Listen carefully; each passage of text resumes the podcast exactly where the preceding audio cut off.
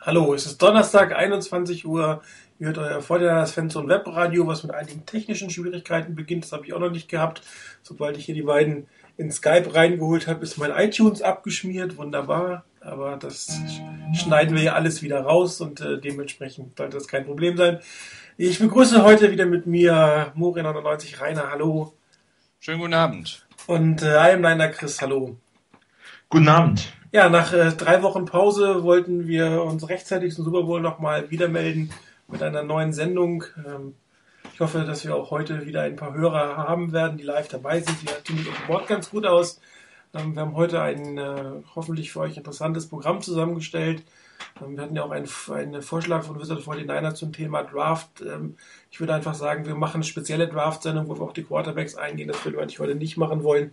Wir wollten heute eigentlich keine zwei bis drei Stunden Sendung machen. Und äh, dementsprechend bleiben wir zumindest mit bei den Primärthemen, die wir auf dem ähm, äh, auf dem Lineup haben.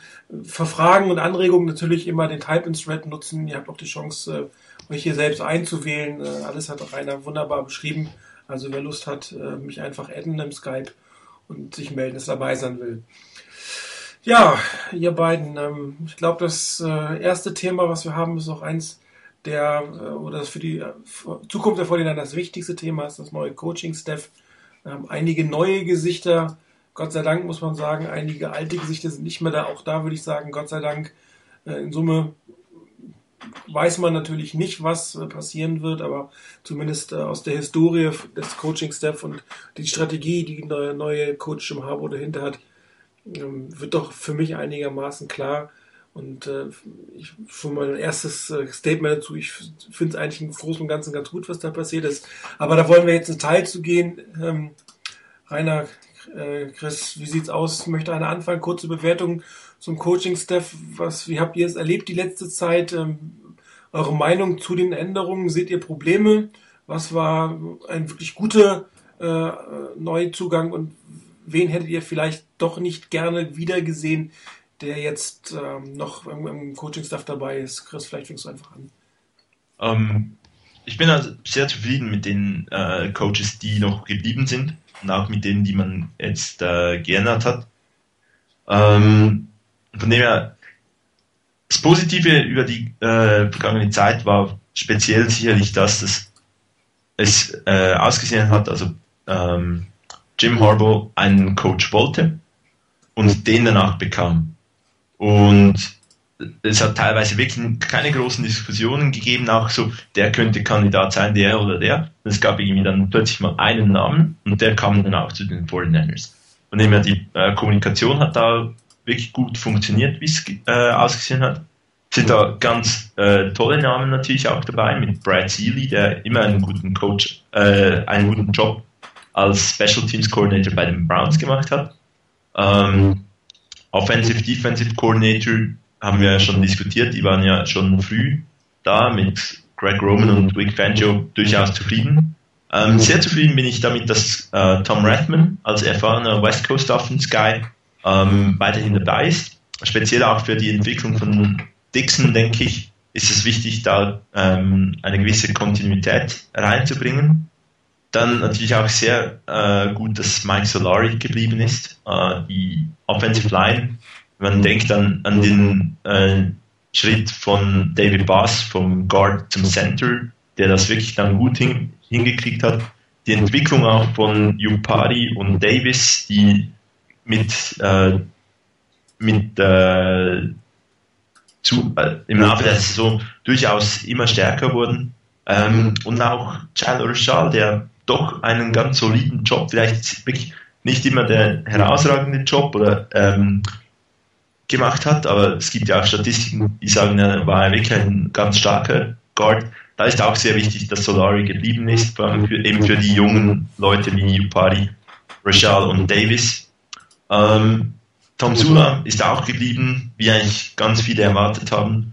Und das, auch wenn in verschiedenen Mock-Drafts äh, habe ich das gesehen, dass die 49ers D-Line kritisiert wurde. Ich denke, es ist wirklich eine ganz äh, gute Truppe, die da ist. Vielleicht nicht so tief besetzt, aber die Leute, die da sind, die machen ihren Job wirklich gut und ich denke, da ist auch wirklich gutes Coaching dahinter.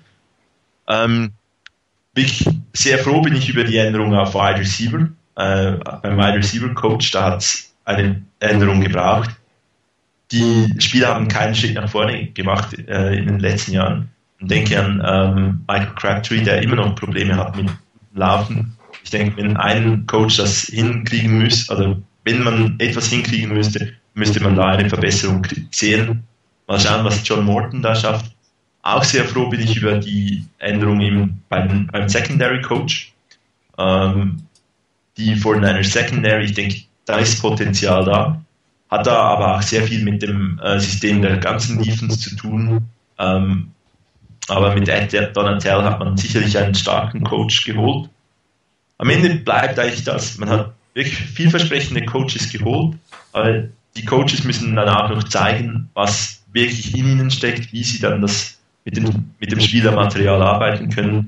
Ein Selbstläufer ist es sicherlich nicht, aber die Voraussetzungen für ein, für ein gut gecoachtes äh, Team der 49ers sollten da sein. Rainer, vielleicht deine Einschätzung zum Coaching-Staff. Ja, also für mich sticht auch ein Punkt raus, den Chris eben angesprochen hat. Das ist mir persönlich auch ein, ein ganz wichtiger Punkt. Ähm, es gab kein Rumgeeiere bei den einzelnen Coaches. Es war irgendwann mal klar, wen man gerne hätte. Und das, was eben bekannt wurde, wen man gerne hätte, den hat man auch bekommen. Also nicht wie wie unter Singletary, ähm, dass es Absagen gab. Da wurde spekuliert mit dem ersten und der hat abgesagt, ein zweiter vielleicht, und dann hat man doch die drittbeste Lösung genommen, die man an dritter Stelle hatte. Ähm, das weiß man jetzt nicht bei Harbour. Ähm, es kann ja sein, dass er einen angesprochen hat, der wollte nicht und dann musste er auf jemand anderen umschwenken. Ähm, aber ansonsten habe ich den Eindruck, dass hier gut gearbeitet wurde. Ähm, es wirkt zumindest nach außen hin, als hätte da jemand einen Plan, wen er gerne hätte, wer zu ihm passen würde, wer zu dem Spielsystem passen würde, das er spielen möchte. Und das wurde durchgezogen. Ähm, wir hatten uns schon darüber unterhalten, ja, vor ein paar Wochen, welche Coaches äh, unserer Meinung nach bleiben sollten. Und da waren wir uns relativ schnell klar, Rathman, Solari und äh, Jim Tom Sula sollten auf jeden Fall bleiben. Und die drei sind geblieben. Ähm, Rathman, das hat Chris ja schon angesprochen, mit seiner, mit seiner Erfahrung ähm, aus der West Coast Offense. Solari, der einen tollen Job gemacht hat mit der O-Line, wie ich finde, und Jim Tomsula hat einen klasse Job auch mit der D-Line gemacht. Da kann man, glaube ich, kaum drüber meckern. Und von daher wurden die drei Richtigen behalten. Damit hat auch Harbour gezeigt, dass es ihm ähm, nicht unbedingt darauf ankommt, ich will nur meine Leute haben, sondern ich will die besten Leute haben. Und wenn das die besten sind, dann übernimmt man halt auch Coaches, die, die beim Vorgänger ähm, schon da waren, wenn das gute Leute sind. Und ähm, wir hatten ja über die drei spekuliert, er hat die drei genommen. So schlecht können wir in unserer Einschätzung also auch nicht gelegen sein. Ähm, das aus der Entfernung. Ähm, mit den Leuten, die er geholt hat, ähm, für mich Einnahme der besonders raussticht, das ist Brad Seeley. Ähm, ich erhoffe mir dadurch wirklich einen deutlichen Schub bei den Special Teams. Ähm, ich denke auch, dass da einiges an Potenzial drin ist. Und ich hoffe, dass Seeley seine gute Arbeit, die er bisher geleistet hat mit den Teams, bei denen er war, ähm, bei den Niners fortführen kann. Bei allem anderen ähm, muss man natürlich abwarten, wie sie, wie sie einschlagen, wie das Ganze wird. Ich sehe aber schon einen gewissen Plan hinten dran. Ich denke, dass es wirklich gute Leute sind. Auch ein Ed Donatel ähm, sollte ein guter Mann sein. Nur als Beispiel. Ähm, das Einzige, wo ich so ein bisschen noch, noch unschlüssig bin, ob ich es wirklich gut finden soll, ist, dass es zwei O-Line-Coaches gibt, also mit demselben Titel. Ähm, da muss ich zeigen, wie das funktioniert. Ähm, wenn das gut funktioniert, wenn die sich gut abstimmen und so auf einer, auf einer Wellenlänge liegen, dann sollte das kein Problem sein. Wenn aber der eine mal etwas so erklärt und der andere erklärt dieselbe Situation ganz anders, dann wird schwierig. Also da muss sicherlich klar sein, wer da letztendlich die Entscheidung hat und auf was man sich einigt und, und wie man das angeht. Ich hoffe, dass das funktioniert, weil die O-Line ist sehr entwicklungsfähig, ist noch insgesamt sehr jung, ist entwicklungsfähig und hat auch schon in der letzten Saison gute Ansätze gehabt. Und die Ansätze da dürfen gerne weitergeführt werden. Da darf gerne noch ein Packen draufgelegt werden. Von daher als Fazit, ich bin sehr zufrieden, wie das Ganze gelaufen ist, weil es sehr, sehr zielorientiert ähm, aussah. Ähm, und bei den Leuten, wie gesagt, bei einzelnen ähm, Leuten weiß man es ja, was die bisher so geleistet haben und kann da eigentlich auch sagen, das sind gute Leute und keine äh, Second-Best-Lösung. Und insgesamt, wie das dann läuft, ähm, muss man natürlich dann abwarten. Klar, was anderes bleibt letztendlich nicht, wie das dann in der Praxis umgesetzt wird. Insbesondere sollte die Situation so kommen, wie es wohl scheint, äh, wie es sein könnte, dass es ein Lockout gibt. Und wenn der sich lange hinzieht, haben halt diese Coaches auch sehr, sehr wenig Zeit, mit den neuen Leuten zu arbeiten. Das muss man abwarten, aber insgesamt, wie gesagt, wie es gelaufen ist, bin ich doch sehr zufrieden damit. Ja, du hast den für mich entscheidenden Punkt, äh, so ungefähr in der Mitte deines Statements äh, schon gesagt, ähm, es gibt einen Plan. Und äh, das ist, glaube ich, deutlich mehr als was wir in den letzten Jahren eigentlich seit Dennis Erickson von, von dem der Art und Weise, wie an die Zusammenstellung eines Coachings-Staff herangegangen wurde, sagen konnten. Ähm, hier wurde, ich fange mal mit der Offense-Seite an, der Jim Harbaugh hat bei seiner Intronierung eigentlich gesagt, was er für eine Offense spielen will wobei eine West Coast Offense natürlich nicht bei jedem gleich aussieht. Die Packers spielen eine andere als, als die Seahawks, die wiederum eine andere als die Eagles spielen und alle drei spielen wieder eine andere als die Variante, die, die äh, Jim Harbaugh hat in Stanford spielen lassen, aber es gibt einige Grundprinzipien, die gleich sind. Und basierend auf, auf dieser Aussage, ich will eine West Coast Offense spielen, hat er eigentlich seinen Coaching-Staff zusammengestellt. Tom Ressman ist das eine, der kommt einfach aus dieser Offense, der hat er selbst gespielt, das ist genau das Richtige. Ähm, Greg Roman als sein Offense-Coordinator ähm, kennt das, was er machen will, aus Stanford. Mike Solari, ebenfalls ähm, Offense-Line-Experte mit West Coast Offense-Verbindung, das sieht man ganz klar, wo es hingehen soll. Ähm, dann hat man äh, einen Quarterback-Coach geholt, der zumindest ähm, Ambitionen in die Richtung hatte, vielleicht nicht der Experte in der äh, in der Offense ist und einen zweiten Offense-Coach mit Trim Defno, der auch definitiv ähm, äh, West Coast Offense-Erfahrung hat. Und die hat man gesehen, die, die, die äh, oder der Head Coach hat einen, einen Plan, er hat ein Ziel, er weiß, was er umsetzen möchte, er weiß, was er seinen Spielern dafür beibringen muss und er hat Coaches ausgesucht, von denen er glaubt, dass diese jetzt umsetzen können. Und ich nenne das i-Töpfelchen, obwohl er eigentlich äh, der jüngste von allen ist, ist die Verpflichtung von Bobby Ingram, der nun wirklich jahrelang als Wide Receiver in einer West Coast Offense gespielt hat. Und ich glaube, ähm, das ist so, was man normalerweise als Veteran, als Mentor macht, das, was er machen will, den jungen Spielern äh, die Geheimnisse dieses Spielsystems beibringen, die Kniffe beibringen, ihnen zu sagen, was geht, wie sie den Defense Backs vielleicht ein Schnippchen schlagen können, wie sie besser mit dem, mit dem Quarterback kommunizieren können. Da hat man quasi einen Veteran, einen Wide Receiver Veteran ins Team geholt, der nicht Wide Receiver spielt, also der keinen Roster-Spot wegnimmt, aber der diesen gleichen Effekt hat. Und ähm, es ist auch dringend nötig, wir kommen ja gleich nochmal auf das Team, das Offense-Team der 49ers, ähm, dass hier das Coaching gerade bei den Wide Receivern auf das, was auf sie zukommt, ähm, äh, angepasst wird.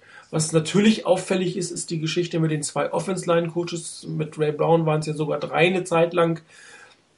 Hier sieht man ganz klar, äh, worauf ähm, Jim Harbour seinen Schwerpunkt legen wird, nämlich die Offense Line. Da fängt eigentlich alles an. Wir sagen klar, wir haben keinen Quarterback, mit dem wir spielen können, aber die Linie gibt vor oder wie die Linie spielt, äh, zeigt auch hinterher, wie die ganze Offense spielen wird und was sowohl was das Run Blocking angeht als auch was das Pass Blocking angeht und da finde ich diese Einstellung extrem gut, dass man sagt, hier will ich sichergestellt haben, dass jeder Spieler wirklich genug Coaching bekommt und in einer in einem Training Camp sind doch extrem viele Offense-Line-Spieler dabei das ist meiner Meinung nach eine sehr, sehr gute Entscheidung, hier zwei hochwertige Coaches nebeneinander äh, äh, laufen zu lassen, in der Hoffnung, dass die beiden sich nicht ähm, aus persönlichen Gründen äh, mit Kompetenzgerangel irgendwie selbst ausschießen.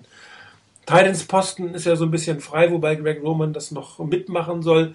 Ich vermute fast, hier wird noch mal was passieren. Ähm, ich kann mir nicht vorstellen, dass diese doch auch für diese Art der Offense immens wichtige Position quasi ungecoacht bleibt im Sinne von, ich habe hier keinen Hauptverantwortlichen, der die Titans ähm, unter seine hier Fittiche nehmen will. Also das, was in der Offense ähm, gemacht wurde, gefällt mir extrem gut, muss ich sagen. Man weiß nie, ob es wirklich funktioniert oder wie lange es dauern wird, bis es funktioniert. Aber es ist genau das, was man Jim Harbour nachsagt. Er hat immer einen Plan A, einen Plan B, einen Plan C für alle Eventualitäten. Und es sieht aber fast so aus, als wenn er jeden Plan A-Coach bekommen hätte. Und das ist natürlich ähm, ein unglaubliches Glück für, für dieses Team und die Chance, nach, äh, ich weiß nicht wie, acht Jahren ähm, Offenslosigkeit, um das so auszudrücken, weiterzukommen. In der Defense, ähm, auch da sieht man eine leichte Veränderung. Man hat genau drei Coaches für jeden, für jeden Part, Defense Line, Linebackers und Secondary. Und äh, Mike Singletary hatte immer noch zwei Linebacker-Coaches. Vielleicht denkt ein alter Linebacker, dass ein Inside-Linebacker anders als ein Outside-Linebacker gecoacht werden muss. Kann ich nicht ganz erklären. Dazu noch ein Pass-Rush-Spezialist. Und wenn wir ehrlich sind, wirklich was gebracht hat es jetzt nicht. Ich meine, klar, ähm, Takeo Spikes und ähm, äh, Patrick Willis haben sehr gut gespielt, auch in der letzten Saison. Das heißt, die Inside-Linebacker-Coaches haben, oder der Inside-Linebacker-Coach hat einen super Job gemacht. Outside-Linebacker und Pass-Assistant waren jetzt nicht ganz so ähm, berühmt, um es mal so auszudrücken. Ähm, ich glaube, mit Ed Donatel hat man einen extrem erfahrenen Secondary-Coach gewinnen können. Ich hoffe, ähm, er kann das auch umsetzen und aus dem Spielermaterial, was da ist, noch einiges formen, weil allzu viel Veränderung wird es zumindest nächstes Jahr gar nicht geben können. Und hier sind dann die Coaches oder der Coach gefordert, das Maximum aus den Spielern rauszuholen und es vielleicht sogar dazu zu bringen, Taylor Mays schon nächstes Jahr in die Starting Lineup zu bringen, obwohl Greg Minuski ja gesagt hat, ein Safety braucht ungefähr drei Jahre, sich zu entwickeln. Und wenn man so in die NFL guckt, ist das ja auch durchaus ein valider Punkt. Zum Beispiel Brandon Merriweather ist jetzt in seinem vierten Jahr oder dritten Jahr und hat jetzt wirklich Pro Bowl Kaliber. Ähm, das dauert halt eine Zeit. Das ist ähnlich wie ein Quarterback, ist eine extrem schwierige Position, die Safety-Position. Ähm, ich freue mich, dass Jim Pomsula zurückgekommen ist. Ich glaube, äh, man hat gemerkt, dass er Spaß am Team hatte mit seiner mit seinem kleinen Einsatz und auch die Defense Line hat in der Regel eigentlich relativ gut gespielt. Kann man eigentlich nichts dagegen sagen. Was mir persönlich einen Tick Sorgen macht, ist Vic Fangio. Ähm, wenn man sich seine Statistiken anguckt, ist das jetzt nicht unbedingt das berühmteste, was er in seiner NFL-Zeit geleistet hat. Ähm, hier ist aber auch ganz klar zu erkennen und äh, man hat es auch, ich habe das gerade parallel mitgelesen im Live-Chat von Matt Mayoko, dass Jim Harbaugh eigentlich 95% Offense machen wird und er lässt die Defense machen, was sie will, wird vielleicht mal nachfragen, warum oder wieso. Aber er braucht halt jemanden dort, dem er wirklich blind vertraut, dem er nicht eine Philosophie beibringen muss ähm, oder mit dem er gerade Meinungsverschiedenheiten ha haben kann, weil er zumindest im Spiel, aber wahrscheinlich auch im Training mehr oder sein ganzes Augenmerk auf, auf die Offense und vor allen Dingen auf den Quarterback liegen wird. Und darum ist Vic Fangio definitiv quasi der Mann seines Vertrauens. Und ich hoffe, ähm, dass er das Vertrauen insofern rechtfertigt, dass er etwas bessere Leistungen oder bessere Defenses ähm, in Summe bringt, als es bisher hatte. Wobei er natürlich bei Expansion-Teams gearbeitet hat, was sonst auch nicht immer ganz einfach ist. Die Quintessenz ist eigentlich, es ist sehr gelungen, das Coaching-Staff. Man hat ähm, die notwendigen Änderungen gemacht. Man hat einige wirkliche Key-Coaches halten können. Und äh, ich hoffe, dass die, der Aufbau des Teams selber in einer Art und Weise vorangeht, ähm, wie jetzt dieses Coaching-Staff aufgestellt wurde. Es ist natürlich extrem ärgerlich, dass wir diese etwas merkwürdige CBA-Situation haben. Äh, man stelle sich mal vor, man könnte jetzt eine vernünftige Free Agency und, und eine, eine Draft machen, wo es sofort losgeht, dann würde wahrscheinlich einfach das nächste Jahr schon deutlich besser aussehen. Ähm, was erwartet ihr denn jetzt so, wie der Aufbau der 49ers vorangehen wird. Was, vermutet ihr, wie viel Zeit in Anspruch genommen wird, bis die 49ers wirklich ein competitive Team sind und, und wie, wie, der, wie Jim Harbour das Ganze angehen will, ähm, Rainer? Also das hängt, denke ich mal, von, von zwei Faktoren ab. Ähm, der eine Faktor ist mit Sicherheit die Situation mit dem CBA. Ähm, Wenn es zu einem Lockout kommen sollte, der auch sehr lange dauert, dann bis in den Beginn der neuen Saison hinein, vielleicht noch länger, ähm, es gab ja schon manche, die vermutet haben, dass vielleicht die komplette Saison ausfallen würde. Ähm, dann wird es halt lange dauern. Ähm, ohne Kontakt zu den Spielern wird schwierig werden, das Spielsystem zu vermitteln. Es wird schwierig werden, die, die Feinheiten einzutrainieren. Äh, das muss dann mehr oder minder so on the fly geschehen. Also während, während das Spiel gespielt wird oder danach im nächsten Training wieder die nächsten Punkte reinkommen. Äh, das ist sicherlich ein Punkt, der eine Rolle spielen wird. Ein zweiter Punkt, für mich auch ein ganz wesentlicher Punkt, ist halt die Frage des Quarterbacks. Ähm, wie schnell kann ähm, Harbour den Quarterback finden, der sein System dann tatsächlich auch umsetzen kann auf dem Platz? Das ist ein ganz kritischer Punkt. Und ähm, wir haben ja noch das Thema von wegen wieder Diskussion um Alex Smith, dabei. Ähm, es dürfte wirklich der Knackpunkt werden, zusammen mit der Geschichte mit dem CBA. Eigentlich fast der größere Knackpunkt ist wirklich die Geschichte mit dem, mit dem Quarterback. Er muss den richtigen Quarterback finden. Ähm, ich denke nicht, dass in der, in der Draft dieses Jahr einer dabei ist, der reinkommen kann, am ersten Spieltag spielt und legt los und das passt. Ich denke eher, dass hier ein, ein Veteran Quarterback vorne dran sein muss. Und dann ist halt die Frage, wer ist das, der da vorne dran ist und wie gut kann er das Team führen in der Zeit, bis ein Rookie herangeführt wird und übernehmen kann. Legt man es auch wirklich drauf an, in den, sagen wir mal, zwei Jahren, die vielleicht ein Veteran Quarterback dann da ist oder drei Jahren, bis der entsprechende Rookie Quarterback übernehmen soll, legt man es drauf an, in der Zeit unbedingt den großen Wurf zu landen? Oder sieht man genau diese Zeit als Übergangszeit? Wir hatten schon mal in, vor, vor etlichen Wochen drüber gesprochen mit diesem Window of Opportunity für die 49ers, wann sich das schließt oder ob das schon fast zu ist. Und ich denke, äh, wenn ich mich recht entsinne, hatten wir so als, als Quintessenz des Ganzen etwa drin, so circa zwei bis drei Jahre, zwei bis drei Spielzeiten äh, wird den Niners eigentlich noch geben. Und dann wird es wirklich kritisch. Dann müsste schon ein Umbruch da sein eigentlich wieder. Ähm, in der Zeit ist es zu schaffen. Viel früher glaube ich ehrlich gesagt nicht dran, weil die Geschichte mit dem Quarterback ist einfach noch viel zu unspezifisch. Da kann man noch gar nichts drüber sagen letztendlich, was da passiert. Und das CBA spielt halt dann leider auch immer eine Rolle. Ich denke, wenn es wirklich dazu kommt, dass es zu einem Lockout kommt, der in die nächste Saison hineingeht, äh, ich rede jetzt mal nicht vom Worst Case, dass das komplett ausfällt, dann denke ich, dass wir frühestens, wirklich aller, aller frühestens in der übernächsten Saison ähm, damit rechnen können, dass die Niners vorne mit dabei sind.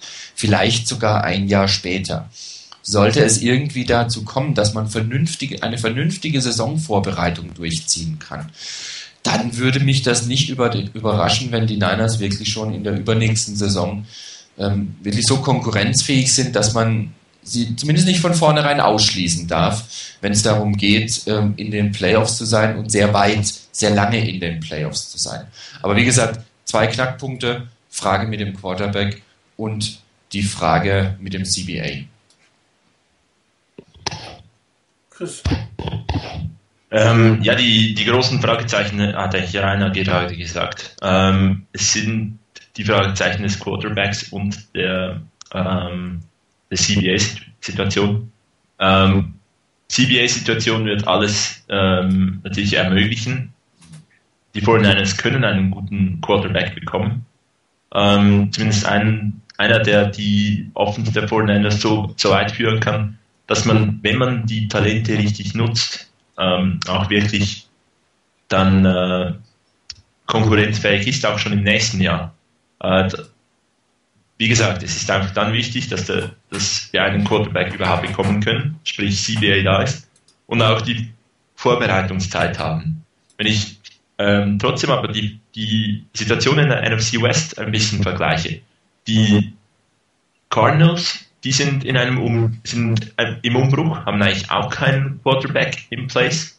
Die Seahawks könnten auch im Umbruch sein. Da gibt es eine neue Offense, neuen Offensive Coordinator. Ähm, Matt Hasselbeck hat jetzt auch nicht immer überzeugt. Vielleicht gibt es da auch einen Umbruch. Ist ja ein Free Agent. Vielleicht möchte der da auch weg. Ähm, St. Louis hat ebenfalls eine neue Offense und San Francisco hat eine neue Offense. Sprich, in der NFC West, die immer wieder mal auch als schwach bezeichnet wird, ist überall, ist eigentlich in jedem Team ein bisschen diese Unruhe und nicht jetzt irgendwie die, diese Pole Position da für ein Team, das sagen kann, bei uns ändert sich nichts, bei uns sind die, ist alles ähm, so, wie es sein soll. Wenn jetzt die Saisonvorbereitung ein bisschen ausfällt, dann haben wir einen großen Vorsprung gegenüber den anderen Teams. Klar, Sam Bradford ist ein guter Quarterback, hat aber auch nicht immer überzeugt. Und jetzt mit dem eben neuen System in der Offense kann das auch für ihn ein bisschen ein Knackpunkt werden. Ähm, und das sind eigentlich alles diese, diese Punkte, die da zusammenkommen, dass die 49ers eigentlich wiederum eine gute Ausgangslage haben, in dieser Saison schon zu bestehen. Man darf jetzt nicht irgendwie nur für die 49ers den Sieg der schwachen NFC West im Kopf haben, aber dass die 49ers in eine Position kommen können, dass sie die Playoffs erreichen können, das kann auch mit einem äh, etwas später kommenden CBA durchaus möglich sein. Denn ich denke, die 49ers haben speziell auch in der Offense ganz viel Talent, dass man, wenn richtig genutzt, auch weit führen kann. Und man hat dann Beispiel der Seahawks dieses Jahr gesehen, ist man erstmal in den Playoffs, kann Gutes passieren. Man gewinnt vielleicht ein Spiel, vielleicht gibt es dann, äh, dann diese, das Feeling, dass man wirklich gewinnen kann und man kommt noch weiter. Von dem her ausschließen, dass es nächste Saison schon äh, gut kommen kann, würde ich nicht, aber da hängt wirklich alles vom CBA ab. In der Saison danach erneut kommt auf die CBA-Situation drauf an. Dann soll es aber in der Saison 2012 sicherlich einen CBA wieder geben. Ansonsten haben wirklich alle in der NFL versagt. Ähm, und da denke ich, sollten die 49ers dann schon wieder deutlich konkurrenzfähig sein. Ähm, die Situation ist ganz einfach. Äh, die 49ers müssen ihr Talent ähm, sukzessive aufbauen. Denn die 49ers, es sollte eigentlich nicht ein Window of Opportunity geben, bei, bei dem man einfach sagen kann, okay, drei Jahre sind wir jetzt was, dann gehen wir in kompletten Rebuilding-Mode. Die guten Teams in der NFL, die Dynasties, die sind über Jahre hinweg, sind die wirklich konkurrenzfähig und das, das Grundgerüst der 49ers ist da, um auch so ein Team aufzubauen. Und da ist jetzt die, die Sache, sich am Front Office hier wirklich nach und nach die, das Talent mehr und mehr aufzubauen und auch die jungen Spieler wieder nachzubringen, die dann ermöglichen, dass man einen langfristigen Erfolg, nachhaltig auch Erfolg haben kann. Ähm, ja, und ich da mal schauen, was da ähm, Trent Balky machen kann, äh, aus, äh, auswirken kann. Und das wird wichtig sein, eben für die Zukunft, da das Talent wieder aufzufischen und so die 49ers langfristig konkurrenzfähig zu haben. Also wenn man jetzt mal das CBA kurz weg, äh, wegdenkt oder die Situation kurz wegdenkt und einfach mal davon ausgeht, wie würde eine normale, eine normale Entwicklung aussehen, hätte ich jetzt gesagt, wenn es die Fortinanders schaffen, einen Worterin, Veteran Quarterback äh, für, für dieses Jahr zu bekommen und einen zweiten Quarterback, äh, jungen Quarterback nachzuziehen, wirst du ungefähr ein Jahr brauchen, um ein System dieser Art und Weise ähm, wirklich zu installieren. Ferdinand Crosby hat das äh, gerade auch gut beschrieben. Ähm, Harbo hat in Stanford mit extrem vielen Shifts gearbeitet ich erwarte das auch in der NFL, weil er so versucht, Miss Mismatches auszunutzen. Ähm, und das wird eine Zeit lang dauern, bis man das wirklich bis zur Perfektion getrieben hat, dass ein Quarterback auch äh, auf dem Feld reagieren kann. Äh, wenn es kein wirklich ausgebildeter West Coast Quarterback ist, dürfte es wohl zwei Jahre dauern, um System zu etablieren. Und das heißt eigentlich für mich, dass die 49ers in einer wahrscheinlich nächstes Jahr immer noch nicht ganz so starken äh, NFC West wieder um die Spitze mitspielen können. Äh, Im Jahr zwei sollte man dann tatsächlich ähm, Mitfavorit sein, wenn wirklich alles gut läuft. Und ab dem dritten Jahr sollte man eigentlich so gut sein, dass man auch locker äh, über die Wildcards ähm, in die, in die Playoffs kommt, was ja oft schwieriger ist, haben wir festgestellt, als über den Divisionssieg. Das heißt, ein, ein, ein wirklich gutes Team zeichnet sich auch dadurch durch aus, dass es in der Lage ist, 10, 11 Siege zu machen und dann über die Wildcards in die Playoffs hineinzukommen. Und dass man so ab Jahr 3, Jahr 4 ähm, auch ein, ein wirklich gutes Playoff-Charakter, Playoff-Kaliber-Team hat. Ich glaube, das Falscheste, was man machen kann, ist, dass man erwartet, dass Jim Harbour ein Wunder ähm, erzeugt und nächstes Jahr hier mit 10, 12 Siegen, 10 vielleicht, mag sein, aber 11, 12, 13 Siegen, das ist absolut utopisch im ersten Jahr, vielleicht sogar im zweiten Jahr. Ähm, er wird aber meiner Meinung nach ein Team zusammenstellen, was weniger Fehler macht und was bis zum Schluss kämpft und was bis zum Schluss Chancen hat. Und natürlich auch die anderen Teams entwickeln sich weiter. Also das wäre so für mich so ein Fahrplan, zwei, drei Jahre, dass man ein, ein Team hat, was kontinuierlich zweistellige Siege auf, auf dem Konto hat und äh, kontinuierlich um die Playoffs mitkämpft. Das ist ja auch ein bisschen Glück teilweise, äh, dass man in die Playoffs kommt. Wir haben schon elf, fünf Teams erlebt, die nicht in die Playoffs gekommen sind. Also das ist ja auch keine schlechte Saison dann wirklich, nur weil man nicht in die Playoffs gekommen ist. Also ähm, ein bisschen Geduld ist, ist einfach vonnöten, selbst wenn es äh, ein CBA sofort gäbe und man sofort einen guten Quarterback bekommen würde. Geduld ist äh, der Kern. Das heißt, wir werden wahrscheinlich nächstes Jahr, wie auch immer, noch ein, äh, etwas leidensfähig sein müssen, äh, um unser Team weiterverfolgen zu können. Aber es ist ein, ein Anfang, der geschafft ist. Und ich glaube, äh, seit Dennis Erickson war kein Anfang mehr so gut. Oder seit, ich muss mal sagen, seit Marucci war eigentlich kein Anfang mehr so gut äh, wie wir es jetzt haben. Und ich bin da echt ganz hoffnungsvoll und hoffe, dass das mit dem CBA relativ früh über die Bühne geht und dass die 49ers auch in der Lage sind, einen Quarterback zu finden, der sie über die ersten zwei Jahre bringt. Danach wird es deutlich einfacher, einen Quarterback, der vielleicht auch sogar aus dem System kommt, äh, aufs Spielfeld zu bringen und mit einzubauen. Also ich bin gespannt, ehrlich gesagt. Gut, ähm, Quarterback ist das Stichwort. Es gab äh, vor allen Dingen vorletzte Woche relativ viele Diskussionen um Alex Smith und die Aussagen, die Jim Harbaugh zu Alex Smith getroffen hat. Ähm, die Frage ist, äh, meint er es jetzt wirklich ernst mit ihm? Äh, will er einfach nur äh, sein, sein Hals so ein bisschen, seine Haut ein bisschen retten, dass es sein kann, dass die 49ers aus welchen Gründen auch immer mit Alex Smith weitermachen müssen. Wer weiß, wie die Vertragssituation läuft, wenn einfach nur ein Jahr dran gehängt wird, bleiben alle beim Team, wo sie vorher waren, dann, dann sind die 49ers halt mit Alex Smith weiterhin verbunden. Ähm, oder wenn es schlichtweg nicht möglich ist, einen über die Free Agency anderen zu kriegen. Also die Wahrscheinlichkeit ist nicht hoch, aber man kann es nicht ausschließen. Und ähm, das die, ist die Frage, wie ihr das seht. Ist das mehr so eine Diskussion, er glaubt wirklich an Alex Smith oder lässt er sich da vielleicht ein Hintertürchen offen? Wer möchte? Ja, ich fange mal an. Ähm, also ich denke, dass auch hier, wenn man schon bei allem anderen ähm, Haber zuschreibt, dass er einen Plan hat, dass hier auch ein Plan dahinter steckt. Ähm, klar ist eines, er muss sich Optionen ganz einfach offen halten. Und wenn er jetzt im Prinzip drüber herzieht und sagt, ich kann keinen der Quarterbacks, die jetzt im Moment hier sind, gebrauchen nächste Saison, dann ist sehr sicher, dass er keinen dieser Quarterbacks in der nächsten Saison haben wird. Punkt Ende. Ähm, da muss man halt mal abwarten, wie die ganze Geschichte läuft. Leider spielt auch hier dieses CBA wieder rein. Wobei ich da gerade eben bei Mallorca im Live-Chat gesehen habe, also wer Free Agent wird, ist Free Agent. Also hier wird nicht etwa das, das, der, der Vertrag um ein Jahr verlängert, sondern als Free Agent bist du Free Agent. Da ist der Vertrag ausgelaufen, Punkt Ende. Also da gibt es keinen Automatismus, dass der Vertrag verlängert wird. Von daher wäre dieser Zwang nicht da, mit Alex Smith arbeiten zu müssen. Aber ich denke ähm, auch hier, dass einfach Harbour nicht unbedingt nur ein Hintertürchen sich offen halten will, sondern einfach eine Basis schaffen will für den Fall, dass es wirklich dazu kommt, dass Alex Smith da ist. Ich kann es mir persönlich absolut nicht vorstellen, dass Alex Smith nochmal eine Saison in, in San Francisco dranhängt. Ähm, das würde ja ähm, teilweise im Training Camp, im Training Camp anfangen, wenn es das gibt ähm, oder spätestens bei den ersten Spielen, vor allen Dingen, wenn die Spiele vielleicht nicht so doll laufen sollten, was man durchaus ja auch erwarten könnte, vielleicht, wenn einfach das neue Spielsystem in der Offense umgesetzt werden soll. Ähm, wenn er dann gleich wieder ausgebucht wird, warum soll er sich das antun? Ganz ehrlich gefragt, warum soll er sich das antun?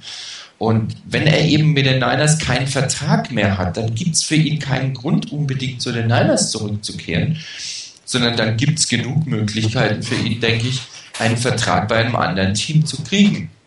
Ich glaube beileibe nicht, dass ein Alex Smith als Free Agent, ähm, wenn die Saison dann irgendwann mal losgehen sollte, auf der Straße steht. Ob er bei irgendeinem Team als Starter unterkommt, das ist eine andere Frage nochmal. Aber selbst da denke ich, dass das ein oder andere Team durchaus bereit wäre, hier zum angemessenen Preis Alex Smith zu nehmen. Und von daher denke ich einfach, dass, dass Hamburg sich die Option offen hält. Und das allerdings auch durchaus im Bewusstsein, dass er am Schluss vielleicht wirklich ähm, Alex Smith hat, mit dem er zu arbeiten hat. Ich denke, wenn er ihn absolut partout nicht haben wollte, dann würde er sich auch eine solche Hintertür nicht offen halten. Sondern dann würde er das deutlicher zum Ausdruck bringen. Dass er damit nichts, äh, nichts am Hut hat. Ich denke einfach, dass, dass Haber die Möglichkeit sieht, dass es am Schluss darauf hinausläuft, vielleicht doch Alex Smith zu haben. Er schließt nicht ganz aus. Vielleicht sieht er in Alex Smith durchaus noch eine Chance, ihn halbwegs hinzukriegen. Und wenn es nur dafür ist, ihm den Platz warm zu halten für einen Rookie, den er dann draften möchte, und den er dann aufbauen möchte in der Zeit. Warum auch immer. Ich denke, es war die richtige Entscheidung von Harbour, hier nicht die Tür komplett zuzuschlagen, sondern die Tür für den Fall der Fälle offen zu lassen. Ich gebe dir definitiv recht. Und äh, einmal zeugt natürlich von, von, einer, von einer gewissen Klasse zu sagen, pass auf, ähm, ich habe hier einen Quarterback, der ist offiziell noch auf dem Roster, ich bin neu und äh, ich rede mit ihm, ich gucke ihn mir an, ich bewerte ihn wie jeden anderen Spieler auch, egal was vorher ist, es ist ein neues Team Und ähm, ich glaube, es ist auch wahrscheinlich irgendeiner seiner Plan, Plan C oder Plan D, äh, den er sich zurechtlegt, wo er ähm, entweder mit ihm plant oder mit ihm planen muss. Und da muss man, oder es ist natürlich klug, vorher ihn auch aufzubauen, verbal aufzubauen, ihn auch in, in der Öffentlichkeit, in den Medien ein Stück weit aufzubauen und als durchaus äh, auf Neudeutsch sagt man so ein Asset äh, darzustellen, was das 49, was das Team haben könnte und äh, nicht oder zu vermeiden, dass wenn er es denn doch wird, plötzlich die Welt über Jim Harbaugh, aber auch über Alex Smith zusammenbricht. Und äh, man muss sowas natürlich äh, sehr gut vorbereiten. Kommunikation war nicht immer ähm, das, die Stärke der 49ers und äh, äh, man hat ja auch seine Kommunikationsexpertin am Ende des Jahres noch gehen lassen, aber Jim Harbaugh weiß da, glaube ich, relativ gut und hat ein relativ gutes Gespür dafür, ähm, ein Thema zu platzieren und für den Notfall versuchen, hoffähig zu machen. Und äh, ich halte es Alex Smith immer noch für einen relativ guten Quarterback, der einfach nur in eine schlechte Situation geraten ist. Aber wahrscheinlich wäre er für die Offense, die Jim Harbaugh äh, zu spielen gedenkt, nicht unbedingt der geeignete. Wenn man jetzt den Orange Bowl gesehen hat, das, was Andrew Luck äh, hat spielen sollen, müssen, können, ähm, das hätte im Großen und Ganzen, glaube ich, auch Alex Smith, also von, den, von der Art der Plays, durchaus ableisten können. Das waren halt jetzt nicht so unglaublich viele Slants oder Hitches oder, äh, oder Swing-Pässe, die jetzt nicht seine Stärke sind. Ähm, also ich fand es eine gute Aktion von, von Jim Harbour, einfach auf sich hinzusagen, sagen, ich gucke mir alle an, die da sind, ich bin neutral, ich bewerte jeden und äh, gebe auch jedem eine Chance, sich zu bewähren. Ähm, aber sicherlich, äh, wie ich sagte, also Plan A und Plan B wird Alex Smith für Jim Harbour meiner Meinung nach nicht sein. Chris, du als Alex Smith-Fan. ja, es äh, hängt mir immer noch ein bisschen an, dass ich sage, dass er ein guter Quarterback sein kann. dabei bleibe ich auch. Er kann ein guter Quarterback sein im richtigen System, mit der nötigen Zeit, kann er sich zu einem guten Quarterback in der NFL entwickeln. Nun, ich habe genau das gleiche Problem wie du, Problem wie du, Martin. Ich denke einfach nicht, dass das System, das Jim Harbaugh sich vorstellt, wirklich das Passende ist für Alex Smith. Und das gleiche Problem wie auch Rainer sieht, ist absolut da. Wenn Alex Smith ein paar schlechte Pässe wirft, beispielsweise Season Opener funktioniert überhaupt nichts, äh, System ist neu, man kennt sich noch nicht so wahnsinnig. Ähm, weshalb sollte er sich diese Buß freiwillig antun? Ähm, dass Harbour da sehr diplomatisch ist und auch ähm, Alex Smith jetzt nicht irgendwie öffentlich zerreißt, um bei Fans besser dazustehen oder so, das hat Harbour nicht nötig und ich finde es wirklich ein, ein klasse Move. Am Ende kann es äh, Alex Smith sein, weil sich Alex Smith die Buhrufe antun will am Ende hat er Erfolg und wir sind alle froh, dass, es, dass ähm, er da ist und man wird sehen. Ähm, das Wichtige ist halt für Big Phil Harbour, er lässt sich diese Tür offen, er schlägt sie nicht zu, was absolut äh, ein gut, gut, äh, wirklich gut kommuniziert ist. Und die Kommunikation war wirklich in der Vergangenheit teilweise wirklich schlecht oder hat nicht funktioniert. Ähm, am Ende ich glaube auch nicht daran, dass es wirklich Alex Smith ist. Ich denke eher, dass am Ende halt durch die CBA-Situation mit dieser Option, dass die NFL sagt, gut, die Verhandlungen sind gescheitert, aber wir machen jetzt nochmals ein Jahr wie das, das wir gerade hatten, ähm, dass dann ja auch wieder neue Spieler dazukommen können. Von dem her, ähm, die Tür offen lassen, finde ich absolut okay. Ähm, Alex Smith hat Fähigkeiten, die sicherlich in der NFL ähm, zu einem guten Quarterback reichen können. Äh, wenn das Team richtig gecoacht wird, wenn Alex Smith richtig eingesetzt wird, wenn er die Zeit bekommt und das System bekommt, das er ähm, das für ihn passt, dann denke ich wirklich, dass es, dass es möglich ist, für Alex Smith sich durchzusetzen. Ob es wirklich bei den 49ers ist, das wird die Zeit zeigen und ich denke nicht wirklich daran. Gut, ja, wir sollen das Thema Smith natürlich auch nicht überstrapazieren, weil wir ja, glaube ich, alle drei der Meinung sind, er ist nicht ähm, der äh, 49ers Quarterback der Zukunft, wahrscheinlich nicht mehr des Jahres 2011. Darum würde ich gerne auf den nächsten Punkt übergehen äh, zum Thema äh, Zukunft der 49ers. Teil 7 schreibt rein, ich dann hätte ich mehr nachzählen können. Ich glaube dir aber mal das Thema Offense. Wir hatten es ja schon mal und haben es dann aufgrund der Aktualität mit dem neuen Headcoach äh, wieder vom Sendeplan genommen. Also ich gebe zu, ich gebe zu, ich habe es auch nicht gewusst, ich habe es einfach abgeschrieben vom ah. letzten Mal als Offense drin stand. ah, wunderbar. Ich glaube, wir hatten danach auch keinen weiter hier. So ist es. Ähm, ja, dann gehen wir auf die Offense mal hinauf. Äh, vielleicht mal eine kleine Analyse von euch. Ähm, wie seht ihr den momentane Offense? Äh, welche Ergänzungen würdet ihr euch wünschen an welchen Stellen? Und äh, die Frage an euch alle draußen, kennt ihr Colin Clarity? Ähm, bis ich gerade die Death Chart der 49ers aufgemacht habe, war mir dieser Name gänzlich unbekannt und ich war äh, sehr froh, dass auch Chris und Rainer ähm, äh, ein großes Fragezeichen, ein virtuelles im Gesicht hatten, äh, ob unseren äh, vierten Titans. Sehr lustig, jemand kriegt doch nicht alles mit, obwohl man das Team doch relativ stark verfolgt. Ja, aber wie gesagt, wir wollen eigentlich zum Rest der Offense. Ähm, was sagt ihr zum Thema Wide Receiver, Lines, Titans, gerade vielleicht auch Running Backs, Quarterbacks? Sollten vielleicht nicht allzu tief ins Detail gehen, das haben wir mehr gemacht. Auch vielleicht auf die Frage kurz, die ähm, Stick 49er irgendwo im, im, Forum gepostet hat, warum jetzt sich alle auf David Bars stürzen und eigentlich Eric Heidman der vergessene Center ist. Chris, vielleicht fängst du an. Ähm, ja, ich habe mal kurz nach der Saison für mich eine Zusammenstellung gemacht, äh, so die einzelnen Units ein bisschen angeschaut. Äh, Quarterback haben wir, glaube ich, jetzt genug darüber diskutiert. Da wird es vermutlich eine Änderung geben. Ähm, hängt natürlich alles von CBA ab. Ähm, auf Running Back, da ist auch interessant, was passieren wird. Äh, mit Frank Gore wird er wieder fit. Äh, wie wird er eingesetzt? Ich denke, Frank Gore muss langsam aber sicher auch äh, Carries abgeben. Auch von sich aus irgendwie diesen, diese Mentalität entwickeln, dass er nicht mehr alles machen kann. Ähm, aber dann muss auch jemand da sein, der das übernehmen kann. Und da ist wiederum die Frage, kann das äh, Dixon machen? Ähm, will man vielleicht auch mehr Change of Pace noch etwas reinbringen? Äh, und so weiter. Das ist sicherlich eine große Frage, was dann auch zu Jim Harbaugh passt. Er ist ja äh, doch für ein eher Power Running Game bekannt. Da könnte also von dem her Dixon sicherlich reinpassen. Ähm, erwarte aber da doch eher, dass ein, mit, irgendwie ein Late-Round-Pick in einen Running Back investiert wird bei den 49ers. Äh, Fullback ist sicherlich auch ein, eine Area, wo man im, ein Improvement haben kann. Moran Norris hat jetzt mich nicht immer überzeugt, er war sicherlich okay da, aber nicht irgendwie sensationell. Mein Wunschspieler wäre da eigentlich wirklich Owen Marisic von, von den äh, Card, vom, von Stanford.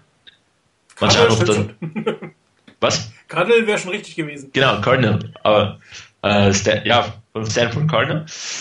Und aber vor allem auch wegen seinem Special Team Value, weil er ja auch als Linebacker gespielt hat. Ähm, auf Wide Receiver sind wir eigentlich mit einem ganz mit einer ganz guten Truppe da, aber die kann dann besser werden und da müssen, muss jeder Spieler individuell besser werden. Krabby muss Routen laufen lernen. Ähm, Morgan macht seinen Job durchaus solide, aber ist ja wirklich ein vergleichbarer Number 2 Receiver für, die, für das Team. Ähm, Ginn ist dann noch der ein, halt mal tief gehen kann und ein absoluter Speedster ist, aber der auch bei den Special Teams noch frisch sein muss. Dahinter ist dann nicht mehr viel. Ähm, Williams kommt von der Verletzung zurück. Siegler war so immer ein bisschen dann gesagt worden, das ist wieder bessere ähm, Jason Hill.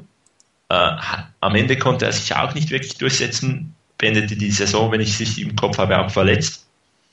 Ähm, ist vermutlich nicht die größte Priorität für, für diese Offseason, aber es sollte wirklich auch da Tiefe reingebracht werden. Hoffe da vielleicht auf Free Agency und auch wieder Late Round. Thailand haben wir eigentlich keinen, keinen großen Need, vor allem eben mit, unserem Unbe mit unserer unbekannten Waffe, die wir da noch haben. Ähm, die Offensive Line hat auch ein sehr gutes Grundgerüst. Ähm, an gewissen Stellen fehlt die Tiefe oder fehlt vielleicht auch die Bekanntheit der Tiefe. Beispielsweise auf Offensive Tackle spielen Staley und Davis durchaus gut. Ähm, Sims ersetzte Staley erneut sehr gut, ist wieder Free Agent, von mir aus durchaus wieder zu bringen. Boone, ähm, ich äh, nutze da mal die äh, Phrase von Mike Singletary, I have to watch the film, weil ich habe ihn jetzt wirklich nie groß beobachtet. Ich weiß nicht, ob er sich wirklich dann, glaube ich, in den letzten zwei, drei Spielen hat, kam er auch mal zum Einsatz. Ähm, da muss man schauen, ob er dann für, von neuen Offensive Line Coaches als Option gesehen wird. Ähm, Snyder kann ja auch, könnte da auch noch als Tweener, Guard und Tackle spielen. Von dem her Offensive Tackle vielleicht ein bisschen Tiefe noch reinbringen, aber sonst sieht das ganz gut aus. Auf Guard, Upari äh, machte seinen Job sehr gut. Je länger die Saison ging, desto besser wurde. Rashal, je nach Statistik, der man traut oder je nach Eindruck, den man traut, ähm, hat er einen guten Job gemacht. Äh, auch hier ist wiederum gutes Coaching, eine Offense, die nicht so ausrechenbar ist, vielleicht ganz hilfreich und er entwickelt sich gut. Ähm, die, auf Guard sehe ich eher auch das Problem, dass die Tiefe nicht ganz so da ist. Wie gesagt, Snyder ist sicherlich etwas wert als, als äh, Option auf Guard und Tackle. Aber die Tiefe da zu steigen wäre sicher gut und wenn man am Ende dann in die Mitte de, der Offensive Line kommt auf Center, da hatte Bass einen wirklich ganz guten Job gemacht, aber wird Free Agent, wenn ich es richtig im Kopf habe. Äh, von dem her, sicherlich wäre es da gut, ihn zu verlängern. Äh, dahinter ist halt immer noch Heidman, der eigentlich auch nie wirklich schlecht gespielt hat, aber vielleicht jetzt nicht der überragende Center immer. Aber vielleicht ist auch möglich, dass ähm, Heidman wieder zurück auf Guard geht. Dann braucht man irgendetwas auf Center, vielleicht durch die Draft, vielleicht als Free Agent. Ähm, aber sicherlich muss, sollte man hier David Bass Vertrag verlängern. Ähm, ich habe mir damals nach der Rose Bowl mal John Wolfitt von Wisconsin ähm, abgeschrieben. Ähm, ja, vielleicht wäre das eine Option, der hat mir da wirklich ganz gut gefallen. Alles in allem ist, die, ist das Grundgerüst der Off, äh, 49ers Offense wenn man die Spieler, die man, äh, die jetzt der Vertrag ausläuft, wenn man die verlängern kann und an ein, zwei Orten sicherlich einen guten Spieler noch investiert, ganz klar, Quarterback muss eine Verbesserung her. Running Back muss ähm, Brian Westbrook ersetzt werden und auf Wide Receiver und der Offensive Line die Tiefe verstärkt. Also ist sicherlich mal eine ganz gute Offense da, mit der man arbeiten kann und dann geht es wirklich da ähm, müssen Greg Roman und Jim Harbaugh das Talent dann auch mal nutzen, was ja in der Vergangenheit doch durchaus ab und zu das Problem war. Ja, ich glaube, ich brauche gar nichts mehr zu sagen. Meine Sachen hat von den Niners Chris Biegast gepostet. Ich gehe gleich weiter an Rainer. Äh, ach so, ja, meine eigentlich auch. ähm, aber trotzdem noch ein kurzes Wort dazu. Also ich denke, dass die Niners insgesamt mit der O-Line wirklich gut aufgestellt sind, so wie sie im Moment aussieht. Ähm, um auch auf das Thema Heitmann zurückzukommen, ähm, was du ja angesprochen hattest. Ich kann mir Heitmann sowohl auf der Center-Position vorstellen, aber da hat Bas wirklich gut, einen richtig guten Job gemacht, wie ich finde. Ähm, ich könnte mir Heitmann aber auch auf Guard vorstellen. Äh, da habe ich kein Problem mit. Sims wieder zu verpflichten, ähm, wieder auf einer Einjahresbasis, kein Problem damit. Er hat das klasse gemacht und wenn er das nochmal ein Jahr so machen kann, für den Fall der Fälle oder wenn Staley mal eine Pause braucht, habe ich kein Problem damit. Ähm, mit Boone sehe ich das ähnlich wie äh, Christus schon gesagt hat. Also da muss man wirklich abwarten, wie er sich da weiterentwickelt hat oder weiterentwickelt und was die Coaches in ihm sehen. Insgesamt hätte man eine, eine gute, entwicklungsfähige Line. Ähm, Bas wird im Lauf der Saison, im Lauf der nächsten Saison 30, ähm, Heidmann wird glaube ich 32 oder sowas.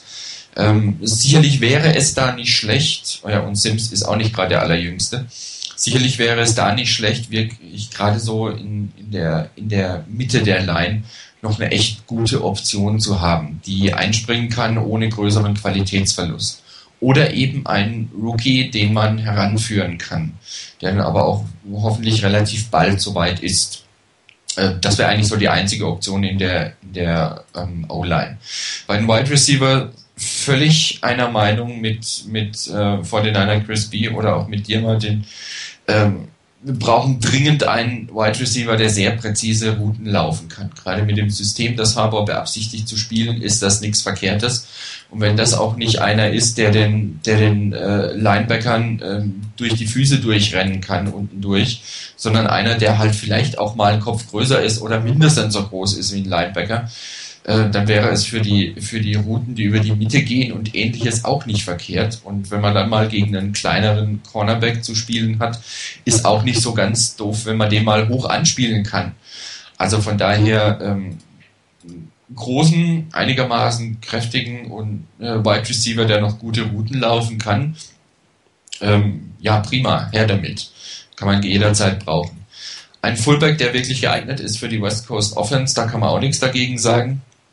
Ähm, den braucht man definitiv dann. Sonst ähm, hat das System einfach eine gewisse Schwäche. Bei dem Change of Pace Running Back bin ich ebenfalls vollkommen eurer Meinung.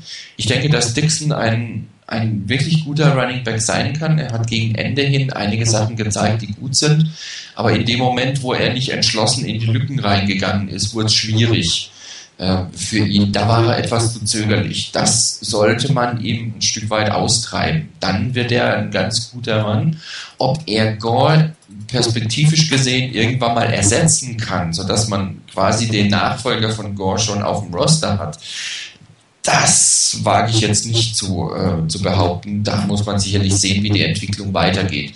Klar ist, dass ein Frank Gore ähm, hoffentlich ein paar ähm, Touches weniger bekommt ähm, sodass er einfach frisch bleibt und vielleicht auch noch etwas länger frisch bleibt. Und damit meine ich nicht nur im einzelnen Spiel, sondern auch nicht in der einzelnen Saison, sondern über die nächsten Jahre hinweg. Und ein Running Back, der hier wirklich mal einen ganz anderen Style reinbringt, der, der mit einer ganz anderen Art zu laufen unterwegs ist und der das auch kann, das wäre eine ganz sinnvolle Geschichte. Also ich denke, das gibt auch andere Teams, die das vorgemacht haben. Äh, das macht es für die Defense einfach auch nochmal schwieriger, sich darauf einzustellen. Von daher die Position, klar, ein anderer Running Back, also ein Change of Pace Running Back, einen ordentlichen Fullback, der für die West Coast Offense geeignet ist, einen präzise laufenden Wide Receiver, der seine Routen kennt und läuft und noch dazu groß ist. Und dann noch einen, der in der, in der Mitte der Line hier die Depth stärkt und hier einfach ohne großen Qualitätsverlust eingesetzt werden kann, dann wäre die Offense doch wirklich prima zusammen. Gut, lassen wir mal das Thema Quarterback noch außen vor. Da wäre vielleicht auch nicht schlecht, wenn da einer ist, der weiß, was er tut und der es dann auch macht.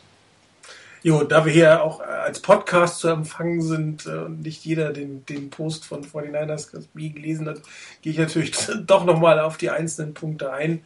Ähm, ich weiß im Moment genau gar nicht, wo ich eigentlich anfangen soll, aber ich glaube, ich fange mal beim Fullback an, ähm, weil, weil der Fullback ähm, für die West Coast Offense ein essentieller Part ist.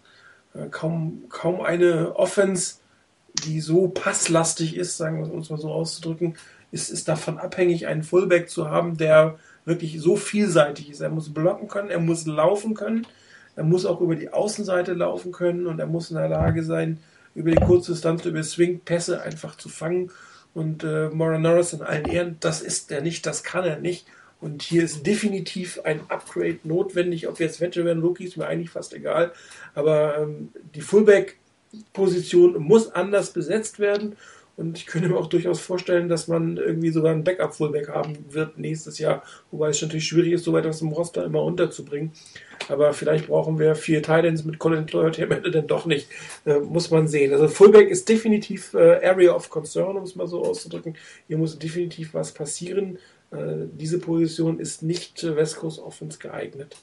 Das Thema Running Back selber ist, ist eine etwas schwierige Kiste. Ich glaube, Frank Gore ist ein guter äh, Running Back für die West Coast Offense. Die Frage ist, ob er dieses System wirklich nochmal erlernen kann.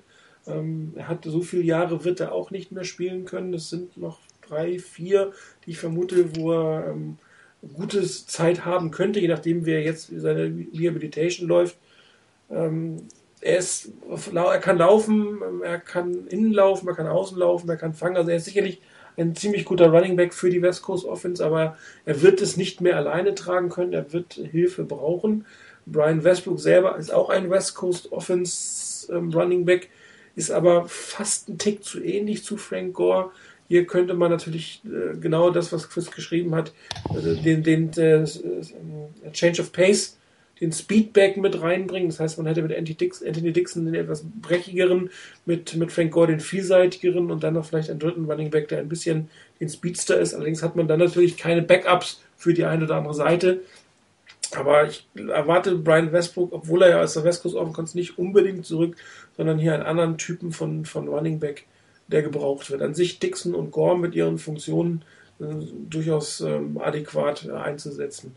Wide Receiver selber ist ähm, vom Talent her keine Frage, sind die 49ers gut aufgestellt, gibt auch äh, keinen Grund, äh, hoch einen äh, Wide Receiver zu nehmen. Im Live-Chat mit Mayogo wurde gefragt, ob man Crabtree traden soll. Das sehe ich überhaupt nicht so. Also ich würde nicht einen Spieler aufgeben, der an sich ein großes Talent hat, nur weil er potenziell für die kommende Offense nicht geeignet sein könnte. Das ist mir ein bisschen zu viel äh, konjunktiv und ich hoffe, dass da die Wide Receiver Coaches einiges machen können. Er hatte Schwierigkeiten mit einigen West Coast Offense Routen. Relativ viele Interception von Alex Smith waren äh, Drops, nicht Drops, sondern ähm, ähm, abgefälschte Bälle von Michael Trapty auf kurzen Pässen. Ähm, hier ist, glaube ich, nicht unbedingt die Technik des Fangens das Problem, vielleicht auch nicht unbedingt die Technik des Routenlaufens, sondern eher wann man guckt, also wann und wie man auf den Quarterback guckt, wann man und wie man bereit ist für den Catch. Das habe ich jetzt so die Vermutung ist sein größtes Problem. Ähm, Josh Morgan selber glaube ich schon, dass er in der West Coast Offen relativ gut äh, bestehen kann. Ted Ginn Jr. ist jetzt nicht unbedingt das, was ich für einen West Coast Offense äh, Wide Receiver erwarte, aber auch in der West Coast braucht man äh, vielleicht einen dritten oder einen vierten Receiver, der mal etwas anderes machen kann als alle anderen auch und der auch schnell ist. Ist also ich erwarte ihn definitiv nächstes Jahr wieder, nicht nur wegen der Special Teams, sondern auch als Teil der Offense. Ähm, das Einzige, was ich jetzt nicht ganz so sehe, ist, ist, dass wir wirklich einen extrem großen Wide Receiver brauchen. Wenn man sich der Dries anguckt, der war auch nicht 6'3, sondern nur 6'2. Immer noch größer als alles, was wir auf dem Roster haben. Ähm, aber die Größe ist in der West Coast Offense äh, nicht ganz so entscheidend, weil es darauf ausgelegt ist, die Routen so zu laufen, dass du relativ gut den Ball fangen kannst, ohne dass dir gleich einer auf die Nase haut. Was du definitiv machen können musst, ist durch die Mitte gehen. Du musst also körperlich robust sein, in der Lage sein, Hits über die Mitte abzukriegen. Das ist ähm, notwendig. Und dann muss man mal gucken, wie die 49ers äh, Wide Receiver auf dem Roster damit auskommen. Das Thema Thailand sehe ich überhaupt keine Probleme. Also Vernon Davis und Delaney Walker sind, glaube ich, ein Traum für fast jede Art der Offense, erst recht für eine West Coast Offense. Und äh, ich erwarte ehrlich gesagt, äh, wenn das mit dem Quarterback einigermaßen gelöst ist, dass Vernon Davis nächstes Jahr wieder eine zweistellige Touchdown-Anzahl haben wird und dass er ein, ein äh, integraler Part in dieser Offense sein wird, ähm, die, die wirklich für Titans sehr schön zu spielen ist, wo viel über die Titans geht, die sehr viele Chancen haben, sich, sich zu entwickeln. Ähm, es wird sicherlich auch Doppel-Tight-End-Sets mit Walker und Davis geben, vielleicht auch mit Walker als H-Back. Ich glaube, da wird Jim Harbaugh versuchen, die Mismatches auszusuchen, etwas, was ja selbst dieses Jahr die Coaches versucht haben, gerade mit Delaney Walker das eine oder andere Mal irgendein Mismatch hinzukriegen und dort die Defense zu überraschen. Offense Line ähm, ist, glaube ich, relativ gut aufgestellt. Ähm, Anthony Davis als, als Rookie-Tackle, das ist, eine schwierige, das ist ein schwieriger Job. Die 49ers haben ihn auch sehr, sehr wenig unterstützt. Also sie haben ihn seine Rolle als Right Tackle leben lassen, wie man es eigentlich auch von einem, von einem Veteran erwartet. Ähm, ich hoffe, dass, dass er wirklich einen Sprung nach oben macht. Ähm, über Jupati kann man eigentlich überhaupt nichts Schlechtes sagen. Viel des Laufspiels gegenüber Jupati. Er hat sich extrem gut eingelebt. Ähm, David Bast würde ich jetzt auch eher als Center sehen, als Eric Heidman, zumal, wie Christus geschrieben hat, ähm, man überhaupt nicht weiß, was mit Heidman wirklich los ist und ob er und wie er nochmal zurückkommen kann. Aber wenn man sich jetzt die mit dem Rückkehr von Joe Staley die Starting Five anguckt, sind die 49ers da gut aufgestellt, dass man hier sicherlich noch an der Desk was machen kann. Auf der einen oder anderen Seite ist keine Frage. Ich hoffe immer noch, dass das Alex Boone äh, weiter kontinuierlich so entwickelt, weil dann hätte man einen weiteren jungen Tackle als Backup, vielleicht sogar für beide Seiten, was immer extrem hilfreich ist. Also ich glaube, im Großen und Ganzen ist die Offense gut aufgestellt.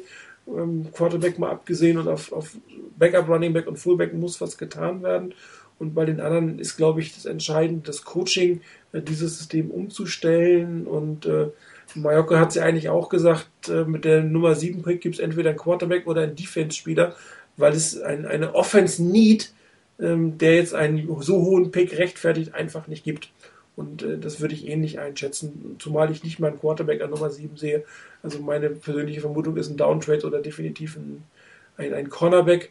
Und das ist eigentlich ein gutes Zeichen für eine Offense dass man nämlich keine so große Lücke in der Offense hat, dass man jetzt dringend hier irgendwo Verstärkung holen muss. Ich bin also wirklich positiv mit dem, was bei der Offense kommt. Allerdings gesagt, gerade bei, bei den Wide Receivers ist, ist extremes Coaching notwendig, um die Feinheiten dieses Spiels ähm, wirklich zu beherrschen. Und darum glaube ich, dass so eine, so eine Verpflichtung wie Bobby Ingram eine ziemlich gute Idee war. Ich hoffe, dass er nicht nur irgendwelche Heavy-Jobs machen kann als Entry-Level, sondern dass er wirklich auch, auch den Wide Receiver ein Stück weit als Mentor dienen kann. Also äh, wenn wir demnächst über die Defense sprechen, werde ich nicht ganz so positiv, glaube ich, berichten können, aber die Offense, das könnte Spaß machen, um es mal so auszudrücken. Ja, die, wir haben schon wieder eine Stunde hinter uns, haben die wichtigsten Themen hinter uns. Nichtsdestotrotz wollen wir auf die aktuellen Themen nochmal eingehen. Das ist natürlich das Collective Bargaining Agreement, was uns ähm, vermutlich leider noch ein paar Monate beschäftigen wird. Ähm, vielleicht von euch mal eine Einschätzung äh, wie, wie, seht ihr das, ähm, was, ihr jetzt, was man so verfolgen kann? Ich meine, Experten sind wir alle nicht. Ähm, haben wir eine Chance auf eine Saison? Haben wir eine Chance auf eine Free Agency? Oder meint ihr, dass das wirklich ein taffer Arbeitskampf wird? Vielleicht sogar mit einer Streiksaison, wie wir sie zuletzt, ich glaube Ende der 80er war die letzte Streiksaison, glaube ich, hatten. Meiner. Also ich habe im Moment ähm, oder im Moment hält sich mein Optimismus, dass es eine halbwegs normale Off-Season geben wird, äh, sehr stark in Grenzen. Ähm, ich denke vielmehr, dass wenn das laufende CBA ausläuft, ähm, was glaube ich am 3. März, den letzten Tag Gültigkeit hat, ähm, oder am 4. irgendwas um den Dreh, ähm, dass es dann wirklich ein Lockout gibt. Ähm, ich habe es auf ähm, äh, PFT auch gerade gelesen gehabt, dass da schon wohl die Idee dahinter ist, dass es wirklich ein Lockout gibt, direkt an dem Tag, ähm, wenn das alte CBA ausläuft. Hier keine Übergangsfrist oder sonst irgendwas gibt, sondern dass es direkt losgeht und dann denke ich, sind wir in einer Situation, wo es nicht so schnell eine Lösung gibt. Ähm, die Owner, auch wenn man natürlich da auch unterscheiden muss zwischen denen im großen Markt und denen mit dem kleinen Markt, sitzen letztendlich am, am längeren Hebel. Ähm, dieser, dieser Deal mit, der, mit den Fernsehanstalten ähm, ist eigentlich ein völliges Unding. Ähm, klar, natürlich verständlich, weil jeder die Marke NFL haben will und deshalb auch Verträge abschließt, wo jeder normal denkende Mensch sagt, das kann nicht wahr sein. Also äh, ich kann auch keinen Vertrag abschließen nach dem Motto, äh, ich habe morgen keine Lust und komme nicht zur Arbeit und dann kriege ich nichts. Ähm, und dann kriege ich trotzdem noch Geld, als wenn ich arbeiten würde. Ähm, muss dazu sagen, für die, die es nicht wissen, also ich bin sozusagen, wenn man so will, freischaffender Künstler und meine Verträge laufen dann, wenn ich da bin, kriege ich Geld. Und wenn ich nicht komme, kriege ich kein Geld. Und da kann ich krank sein oder sonst was. Ich kriege halt nichts. Und die NFL kriegt Geld dafür, ähm, auch wenn sie keine Spiele, keine Ware liefert, keine Gegenleistung liefert. Das kann eigentlich nicht sein, ist aber so. Jetzt müssen wir damit auskommen. Wie gesagt, ich denke im Moment nicht, dass es, dass es eine schnelle Lösung geben wird. Äh, wie immer die Lösung aussehen wird, ich befürchte, dass es eine Lösung frühestens, frühestens Mitte September geben wird. Und das würde bedeuten, dass man dann noch ein bisschen einen Vorlauf braucht, bis man überhaupt die Saison anfangen kann. Also ähm, ich habe irgendwo was gelesen, dass man wohl ein bis zwei Wochen Minimum dann eben noch braucht. Man kann nicht gleich am nächsten Tag anfangen mit dem Spiel. Ähm, also von daher, ich wäre nicht überrascht, gleichwohl natürlich enttäuscht, wenn es wirklich so kommen würde, dass vielleicht erst Ende September oder Anfang Oktober mit der Saison losgeht. Ich hoffe inständig, dass alle zumindest so weit äh, Vernunft annehmen, dass es keine komplette Streiksaison gibt. Ich denke, dann hätte die NFL einen dermaßen üblen Image-Schaden, ähm, dass sie wirklich Schwierigkeiten hätte. Natürlich ist es immer noch die Nummer 1 Sportart, aber das würde einen gewaltigen Knacks geben. Und ähm, auch wenn ich es natürlich nachvollziehen kann, dass die Owner ähm, gewisse Begehrlichkeiten haben und gewisse Forderungen haben, muss ich doch sagen, egal wie, wie reich die sind, man sollte vielleicht auch mal drüber nachdenken, dass wenn es gar nichts gibt, dass es längerfristig auch ihnen selber schadet. Also ein ähm, Jerry Jones in, in Dallas, ähm, der wird sein Stadion auch nicht vollkriegen, wenn nur die, die Cowboys äh, ein Training machen gegen ihre Defense. Äh, der braucht auch Spiele gegen die Gegner. Und von daher hoffe ich, dass es eine Lösung gibt. Ich kann es mir im Moment allerdings, wie gesagt, nicht vorstellen, dass das schnell passiert. Ähm, man muss ein bisschen abwarten, wann die, die Spielergewerkschaft einlenkt, wann vielleicht die Owner einlenken, wie schnell vielleicht auch innerhalb der Owner ähm, sich Mehrheiten verschieben. Aber im Moment, wie gesagt, bin ich da wenig optimistisch. Ich denke, dass wir eine in der Hinsicht relativ unspannende Saison haben werden, nicht wie früher mit, mit Draft, gut, die haben wir noch, und dann mit Free Agency und was da alles passiert und dann noch äh, Training Camp und sonstiges. Ich glaube, in der Hinsicht wird es relativ unspannend werden. Ja, Chris, deine Einschätzung zur CBA-Situation? Ja, es ist halt immer schwierig ähm, einzuschätzen, was jetzt genau der Streitpunkt ist, weil irgendwie, wenn ich so, was ich so gelesen habe, ist immer so ein bisschen, ähm, ja, wir, woll, wir wollen was, aber die anderen wollen das eben nicht und wegen ihnen scheitern die Verhandlungen. Und deshalb gibt es einen Lockout. Also oft hört man oder liest man vor allem, dass irgendwie die beiden Parteien sagen, ja, die anderen wollen irgendwas, was nicht wirklich äh, machbar ist und deshalb gibt es einen Lockout wegen den anderen. Also wirklich das Konstruktive, komm, wir sitzen zusammen und wir ähm, suchen eine Lösung, das gibt's äh, irgendwie nicht bei, in diesem Streit bisher. Was positiv tönt, ist sicherlich mal das, dass man jetzt angesetzt hat, dass man, dass man wenigstens mal wieder miteinander ernsthaft verhandeln will. Soll ja, glaube ich, irgendwie bis Ende äh, oder in diesem Monat noch wirklich zu ernsthaften Verhandlungen kommen, habe ich mal irgendwo gelesen. Ähm, mich ebenfalls vorsichtig optimistisch ähm, stimmend ist die Situation, dass die NFL ja eine Möglichkeit hat zu sagen, okay, die Verhandlungen sind gescheitert, also machen wir ein, nochmals ein Jahr so, wie es jetzt war. Ich denke, es wäre nicht jetzt irgendwie die, ganz, die schlechteste Situation für die Spieler. Sie würden, sie können spielen. Man würde einfach auch den Image-Schaden, den man hätte mit einem Lockout, äh, umschiffen können. Hätte nicht jetzt irgendwie große Schritte unternommen, hätte keine langfristige Lösung, aber man hätte sicherlich mal den langfristigen Schaden, könnte man so verhindern und könnte dann über den über die langfristige Lösung halt auch wieder diskutieren. Und da muss halt wirklich von beiden Seiten irgendwie eine Bereitschaft kommen, zu sagen, okay, wir wollen zusammensitzen, okay, wir wollen eine, eine neue Lösung, wir wollen eine Lösung, die für beide Seiten äh, passt. Und ja, ich bin wirklich ähm, äh, doch vorsichtig optimistisch, dass eben dieses äh, nochmals Anhängen eines gleichen Jahres wie die, jetzt die Saison 2010 durchaus eine Lösung bringen kann, die dann für beide Seiten verträglich ist, halt einfach wirklich, dass man überbrückt und dass man die Saison nicht einfach so ausfallen lassen will. Ähm, es braucht, damit auch das passiert, denke ich, ein gewisses Einlenken von beiden Seiten. Ähm, hoffe da schwer, dass die, genug Leute sich da finden, die dann wirklich sagen, okay, lieber eine Saison mit den jetzigen Regeln als keine Saison mit irgendwie gar keinen Regeln, weil es gar keine Saison gibt. Von dem vorsichtig optimistisch bin ich durchaus, aber wirklich, dass äh, die, dieser Lockout dass das wirklich keine Lösung gibt, ein bisschen Sorgen muss man sich halt eben doch machen. Die größten Sorgen mache ich mir, dass die, die Owner selber äh, zu unterschiedlich sind.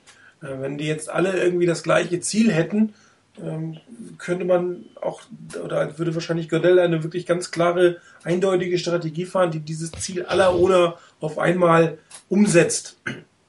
Dadurch, dass aber er selber auch die, die nur 32 ohne, ich meine, die Liga muss ja 1500 Spieler äh, irgendwie äh, im Zaum halten, aber nur diese 32 nicht wirklich in den Griff bekommt und äh, für ihn auch schwierig ist, einfach äh, etwas zu propagieren. Das ist natürlich auch PR-technisch relativ schwierig, wenn du keine klaren Botschaften senden kannst.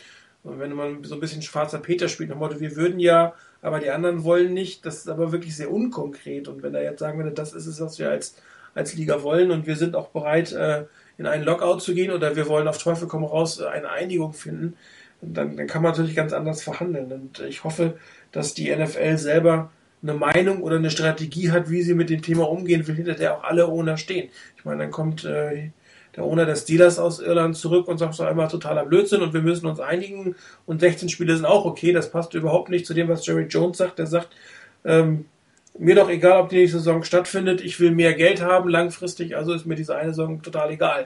Das sind Extreme und, und, und das ist, glaube ich, die größte Gefahr, für die nächste Saison, dass die Owner sich nicht einig sind. Wenn die Owner sich einig sind, dann könnte man mit der Liga verhandeln, weil die kriegt sowieso nicht 1500 Spieler unter einen Hut. Die wird irgendwie eine Durchschnittsmeinung bilden und dann ähm, kann man das machen. Aber bei 32, äh, wo auch alle 32 das gleiche Wort quasi haben, die gleiche Stimme haben, da wird das Ganze ein bisschen schwierig. Ähm, die anstehenden Verhandlungen, Chris, ich hatte das irgendwie gepostet, fingen äh, letzte Woche an und sollen jetzt am Samstag weitergehen. Danach sind eigentlich bis Ende Februar mehrere Meetings auf, auf Spitzenebene oder auch in Arbeitsgruppen geplant. Äh, wobei absolut nicht klar ist, ob das einfach ernsthafte Verhandlungen sind mit einer Chance auf eine Lösung, äh, bevor das CBE am 3. März äh, ausläuft, oder ob das eine Taktik der Liga ist, diesen berühmten Impasse herbeizuführen und zu sagen, pass auf, wir sind in einer Sackgasse, wir kommen nicht weiter und ich mache meine eigenen Regeln. Ich glaube nicht unbedingt, dass das Lockout der, der dass das Lockout das Ziel der Owner ist, sondern dass sie versuchen, ähm, eine, eine Saison auf die Beine zu stellen zu den zu ihren Bedingungen, sage ich erstmal, die zumindest für diese Saison gelten. Und der logische Schritt wäre dann ja eigentlich, wenn man eine normale Verhandlung sieht, ist, dass die Owner äh, mit einem bestimmten niedrigeren Angebot ins Rennen gehen, die Spieler eigentlich das haben wollen, was sie jetzt kriegen und dass man sich dann irgendwo in der Mitte einigt. Das wäre natürlich der Königsweg. Nichtsdestotrotz muss dann die Liga natürlich in diese Situation gebracht werden und muss dann ein Angebot bringen, was höher ist, als es früher war. Und ich glaube, das könnte das Problem der Liga sein. Der Öffentlichkeit ist natürlich nicht zu verkaufen, dass sie auf das 2006er Niveau oder vor 2006er Niveau zurückgehen oder vielleicht sogar darunter gehen. Egal wie die Wirtschaftskrise ist, dann wird, werden die wird die NFL den PR-Krieg definitiv verlieren. Also es muss schon ein bisschen mehr sein, ähm, um, um einfach, ähm, ich sag mal, so ein schön Wetter in der Öffentlichkeit zu machen. Und äh, wenn da auch nur einer der Owner nicht mitspielt, das was ich vorher gesagt habe, dann wird es extrem kritisch. Ähm, Jerry Jones Position ist bekannt. Ich habe auch gelesen, dass Jerry Richardson von den Panthers relativ strikt sein soll, während auf der anderen Seite Owner großer Teams wie Bob Kraft eher gemäßigt anzusiedeln sind. Und da hofft man doch immer, dass, dass die gemäßigten Kräfte, also die großen Teams, die gemäßigten Kräfte der großen Teams, dass die im Endeffekt das führen. Ähm, es wird, ich glaube, so Mitte, Mitte, Ende Februar wird wahrscheinlich deutlicher werden, ob das echte Verhandlungen sind oder Scheinverhandlungen sind. Ähm, ich glaube einfach auch nicht an diese Decertification-Taktik der, der, der, Liga, der, der ähm, Gewerkschaft. Ich muss sagen, ich verstehe es nicht unbedingt, wie man einem, einer Liga quasi ein, ein Monopol werfen, vorwerfen kann, wenn man sich selber außer Kraft setzt.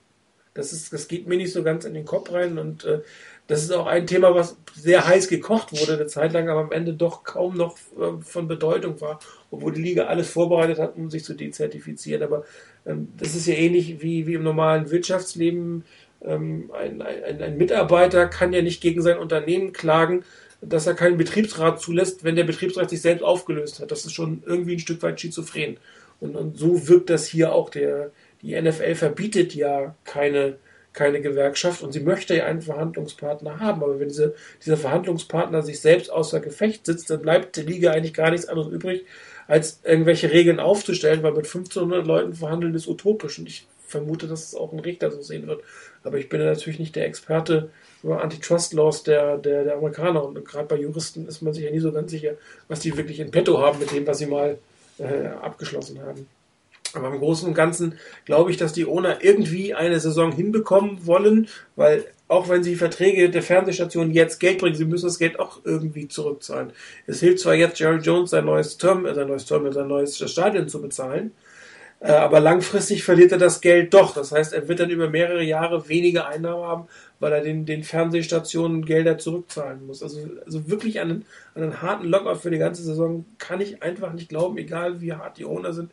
Ich glaube eher an die Geschichte, dass die Owner versuchen, ähm, eine, eine Interimslösung zu finden, die so halbwegs legal ist und dann quasi von einem Gericht auferlegt bekommen, sich mit der NFL in der Mitte zu einigen. Also das wäre jetzt meine große Vermutung und auch meine Hoffnung, ähm, weil das, glaube ich, auch die schnellste Lösung wäre. Also wenn es keine Verhandlungseinigung gibt bis Ende März, wäre dieser Weg erstmal den Impasse zu erklären, Regeln aufzustellen und quasi eine neue Saison zu planen. Das wäre vermutlich der schnellste Weg, wie es weitergeht. Und der schnellste Weg zu einer Free Agency und äh, wie immer dann die Gerichte entscheiden. Das weiß man natürlich auch nicht, wie schnell die entscheiden. Also das ist aber eine haarige Situation und wir haben zwar alle das Thema 2005, 2006 schon mitbekommen, aber da war es nie so knapp, wie es jetzt war. Auch wenn der, wenn das CBA auf relativ äh, oder relativ am letzten Tag abgeschlossen wurde, aber man hatte eigentlich nicht das Gefühl, dass es keins geben wird. Und jetzt ist ja doch das blöde Gefühl da, irgendwie könnte uns äh, zumindest die Off-Season und wenn wir Pech haben, auch die Season über ein Jahr gehen. Und äh, was ich natürlich extrem schade finde, auch für die 49ers unter diesen absoluten Rahmenbedingungen, dass sie jetzt eigentlich aufbauen würden. Äh, etwa ein, was sagt Flammer 50, ja, eine Milliarde ist man auseinander. Äh, das ist ja gar nicht mehr so viel. Es ist, glaube ich, ungefähr das, was man aus den Rookie-Verträgen rausnimmt. Vielleicht ein bisschen mehr, als es aus den Rookie-Verträgen rausnimmt. Ähm, und da hatte man ja immer gesagt, es gibt überhaupt kein Problem mit den Spielern, wenn das Geld der Rookie-Verträge an die Veteranen geht und jetzt wollen die Monats halt in die eigene Tasche schieben und das macht natürlich keiner mit. Bin gespannt, was kommt. Ich da denke auch gerade noch eins anzusprechen, ja. weil ich das heute oder gerade noch kurz vor der Sendung gelesen hatte. Ich denke, es macht die Geschichte auch nicht einfacher, wenn jetzt die NFL zum Beispiel sagt, ähm, demnächst könnt ihr euren Spielern doch Franchise-Tags auferlegen. Das wäre durch das aktuelle CBA gedeckt, ähm, weil das halt noch jetzt während der Laufzeit wäre des CBAs, auch wenn es für die nächste Saison ähm, Auswirkungen hätte und die Spielergewerkschaft gleich äh, eine Rundmail geschickt hat an die Spieler. Also wenn da jemand kommt in der Richtung, das geht nicht. Wir haben da eine ganz andere Auffassung, das geht nicht, weil nächste Saison ist er nicht jetzt unter den Bedingungen dieses, dieser Vereinbarung ich denke, dass da noch, noch eine Menge Zündstoff drinsteckt. Und das, was du gesagt hast, von wegen, dass es relativ oder sehr, sehr knapp ist diese Saison. Ähm, ich habe wirklich beim besten Willen nicht den Eindruck, dass das wirklich auf eine Einigung hinsteuert, auch wenn es jetzt nur noch in Anführungszeichen eine Milliarde Differenz ist.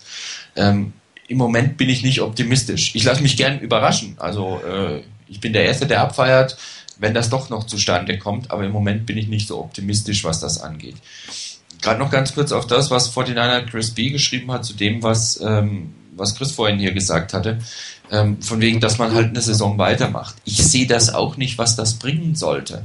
Man hatte die Zeit, über ein paar Jahre hinweg sich Gedanken zu machen und dann auch ernsthaft zu verhandeln, wenn man eine Lösung will. Warum soll man den Schwebezustand nochmal ein Jahr weiterführen? Ähm, das sehe ich beim besten Willen nicht. Also da kann ich mir nicht vorstellen, dass das so läuft.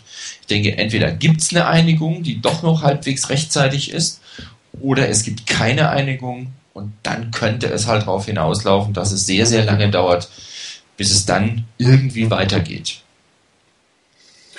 Ja, das heißt aber auch, dass das Spiel am Sonntag, wenn wir Pech haben, für lange Zeit, äh, ja, die Draft mal abgesehen, das äh, einzig relevante Ereignis zum Thema NFL sein wird.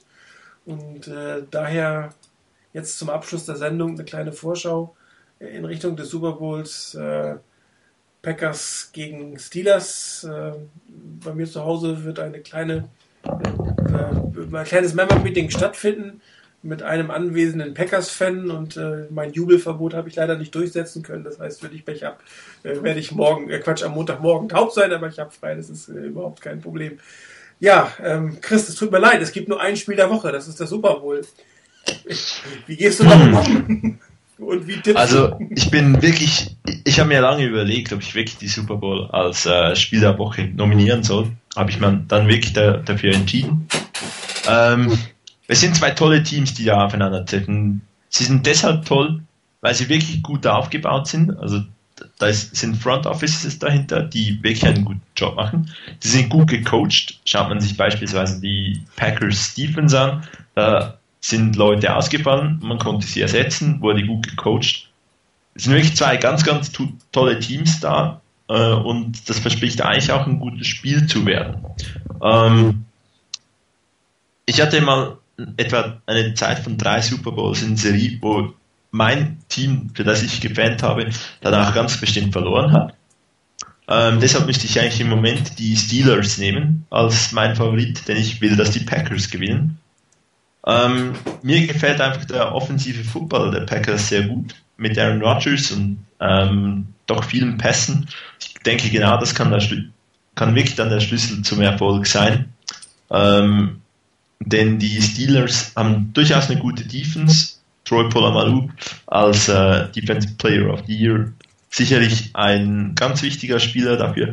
Aber ich glaube, die Secondary als Ganzes könnte mit äh, all den verschiedenen Typen von Wide Receivers der Packers durch ein, durchaus ein Problem kriegen.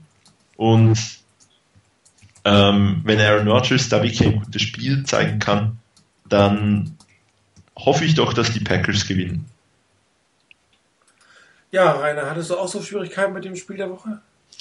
Ähm, ja, es fiel schon recht schwer. Also ich meine, ähm, entweder Packers gegen Steelers oder Packers gegen Steelers. Ähm, schon eine harte Entscheidung, ne? Wird schon schwierig. Ähm, ja, also mal ernsthaft dazu. Ich denke und hoffe, dass es einen interessanten, interessanten Super Bowl gibt. Ähm, die Paarung ist eigentlich fast schon ideal zu nennen, finde ich. Ähm, die Packers haben eine wirklich klasse Defense, haben tolle Möglichkeiten in der Offense. Ähm, Aaron Rodgers spielt eine, ich finde, brillante Saison, da ändert auch das letzte Spiel nicht viel dran. Ähm, von daher kann oder können die Packers durchaus eine richtig gute Chance haben, auch das Spiel zu gewinnen und auch dafür zu sorgen, dass es ein gutes Spiel gibt. Die Steelers ebenfalls mit einer guten Defense und mit einer Offense, die man, glaube ich, nicht unterschätzen sollte. Ähm, da könnte einiges mehr kommen, als man vielleicht denkt. Ähm, von daher, ich halte das, das Ganze für ziemlich offen. Ähm, ich habe gestern oder wann, das war irgendwas gelesen, dass die, die Steelers wohl 2,5 Punkte Favorit wären. Ähm, ich halte bei solchen, bei solchen ähm, Duellen, wenn's, wenn Mannschaften beteiligt sind, äh, wo ich jetzt nicht eine besonders tolle Beziehung dazu habe, eher zum Underdog, von daher eher zu den Packers. Ähm, ich hoffe auch, dass die, die Packers wirklich gewinnen. Ähm, ich finde einfach ähm, bei allem, auch wenn sie den, den 49ers in den letzten 10, 20, 25 Jahren öfters mal ein bisschen arg wehgetan haben, ich finde einfach die, die Struktur bei den Packers irgendwie klasse, dass hier nicht der eine Multimillionär oder Milliardär das Team hat, sondern dass das ein bisschen anders geregelt ist. Ich finde das irgendwo, hat das was und ist das irgendwie sympathisch. Ähm, macht das Team insgesamt nicht so wahnsinnig sympathisch dann, aber das, das hat was irgendwie. Ich würde es ihnen wirklich gönnen. Äh, nicht aus dem Grund, dass die Steelers dann äh, nicht ihren siebten Super Bowl kriegen und die Niners so lange brauchen, um das einzuholen. Äh, das interessiert mich im Moment herzlich wenig. Mir ist im Moment wichtig, dass die Niners mal auf die Füße kommen und irgendwann mal ihren, ihren sechsten Titel holen. Da ist mir egal, wie viel die anderen im Moment haben. Das ist mir wesentlich näher. Ähm, sondern einfach, weil ich denke, die, die Packers haben eine wirklich gute Saison gespielt, mit Höhen und Tiefen, aber sie haben sich durchgebissen ähm, und sind als Nummer 6 der NFC jetzt im, im Super Bowl und gelten als Underdog. Und ach, wäre doch schön, wenn der Underdog dann gewinnt. Hätte ich nichts dagegen. Ich hoffe aber auf in erster Linie wirklich auf einen richtig interessanten, spannenden, abwechslungsreichen und hoffentlich auch einigermaßen hochklassigen Super Bowl. Also ich fand es überhaupt nicht schwierig, das Spiel der Woche zu nehmen. Ich habe das immer einfach, ich hatte ja noch nie mehr als ein Spiel. ja, und naja. ähm, ich ist sportlich ähm, Steelers gegen Packers absolut eine super Partie. Als Super Bowl hätte ich mir ehrlich gesagt was anderes gewünscht, äh, weil ich keinen habe, für den ich bin und ich habe auch keinen, gegen den ich wirklich bin eine blöde Situation. Ne? Also, wenn jetzt noch Brett Favre spielen würden, wäre ich natürlich gegen die Packers. Äh, mit äh, Aaron Rodgers an der, an der Spitze bin ich jetzt gar nicht mehr so gegen die Packers, wie ich früher mal war. Da ändern sich solche Sachen relativ schnell. Ähm, ich glaube, der Vorteil oder der auch der, das, was die Wetten ein bisschen andeuten, ist die Erfahrung der Steelers. Viele in dem Team haben schon einen Ring, haben im Super Bowl gestanden, der Coach hat schon im Super Bowl gestanden. Ähm, diesen ganzen Hype, der da um dieses Spiel herum ist, haben sie alle schon erlebt, oder die meisten schon erlebt, können ein bisschen ruhiger rangehen. Ähm, man spielt auch vielleicht ein bisschen ohne Druck, ähm, weil man ja seinen, seinen Ring schon hat, was auch ein Nachteil sein kann, logischerweise. Aber ich glaube, äh, der Vorteil des Steelers auch in den Wetten zeigt sich daran, äh, basiert darauf, dass, dass sie einfach erfahrener in dem Thema sind ähm, und die Packers relativ neu sind. Ähm, für, für Rattlesburger ist es der dritte Super Bowl, was in seiner jungen Karriere schon eine klasse Leistung ist. Und Aaron Rodgers muss sich halt in so einem Spiel erst noch beweisen. Nichtsdestotrotz glaube ich, dass äh, die Packers Offense äh, durchaus in der Lage sein wird, äh, den Steelers zu zeigen, wo es lang geht, zumal sie selber eine 3-4 spielen, also sie mit dem System selber sehr gut vertraut sind, was sicherlich einen gewissen Vorteil äh, bringen kann. War interessant, ähm, drei der vier Teams im Halbfinale waren alles drei, vier Teams. Vielleicht sollte ich meine negative Haltung zu dieser Defense doch nochmal überdenken. Ähm, ich glaube auch, dass ähm, Mike McCarthy in der Lage sein wird, äh, das Team entsprechend einzustellen. Diese ganzen Kontroversen um das Teamfoto, was relativ lächerlich war, äh, die Geschichte, dass Aaron Rodgers äh, angeblich an einer krebskranken Frau vorbeigegangen wäre und das, das, das Autogramm verweigert hat. Ich glaube, dieser ganzen Kram, das wird er schaffen, hinter dem Team zu lassen und das, das Team zu fokussieren. Und wenn die Packers wirklich einen, einen, einen guten Start haben sollten, also nicht, nicht direkt in den großen Rückstand gehen, sodass sie irgendwann gezwungen werden, zu sehr auf das Passspiel zu gehen, was sie eh aufgrund ihrer Running Back Situation äh, verstärkt nutzen werden, dann haben sie eine Chance, dieses Spiel zu gewinnen und auch eine gute Chance, dieses Spiel zu gewinnen. Was ich nicht glaube, ist, dass wenn man einmal, wie auch immer, durch Special Teams Turnovers ähm, in einen größeren Rückstand gerät, dass man dann, die, dass die Steelers sich dann nochmal einfangen lassen. Das erwarte ich aber eigentlich nicht und darum glaube ich tatsächlich, äh, dass die Packers diesen Super Bowl gewinnen werden. Und wie gesagt, äh, wenn das äh, passiert, werde ich am Montag, glaube ich, ziemlich taub sein. Ich nehme einen anderen Platz auf der Couch. Katja, bitte auf die andere Seite, falls du es jetzt hörst. Ja, ich würde sagen, wir haben die Sendung gut rumgekriegt. Ähm, trotz der Off-Season, saure Gurkenzeit, heute leider nicht ganz so viele Live-Zuhörer. Ich hoffe, dass einige das downloaden und vielleicht auch die, die das, den Podcast downloaden, nochmal im Type-In-Thread äh, was posten, dass sie es downgeloadet haben, um für uns einen Eindruck zu kriegen, wie groß das Interesse in der Off-Season ist. Ich bedanke mich bei euch. Danke Chris, danke Rainer. Gerne, gern geschehen. Ja, wir können euch jetzt noch nicht sagen, wann die nächste Sendung ist. Ich schätze mal wieder so in drei bis vier Wochen. Ähm, dann mit dem Thema Defense und wahrscheinlich auch ein Vorschau auf die Draft. Und mal gucken, was das CBA bis zu diesem Zeitpunkt sagt, ob es doch äh, Entwicklungen gibt oder ob es Franchise-Tags gibt. Äh, wir wünschen euch einen schönen Super Bowl am Sonntag, für alle, die ihn live gucken, für alle, die ihn aufzeichnen, einen schönen Super Bowl am Montag. Ähm, guckt ihn nicht in der ARD, die Kommentatoren sind grausam, sucht euch irgendwas, wo ihr es auf Englisch gucken könnt. Und äh, schönes Wochenende euch allen und wir hören uns in drei bis vier Wochen. Bis dann, ciao.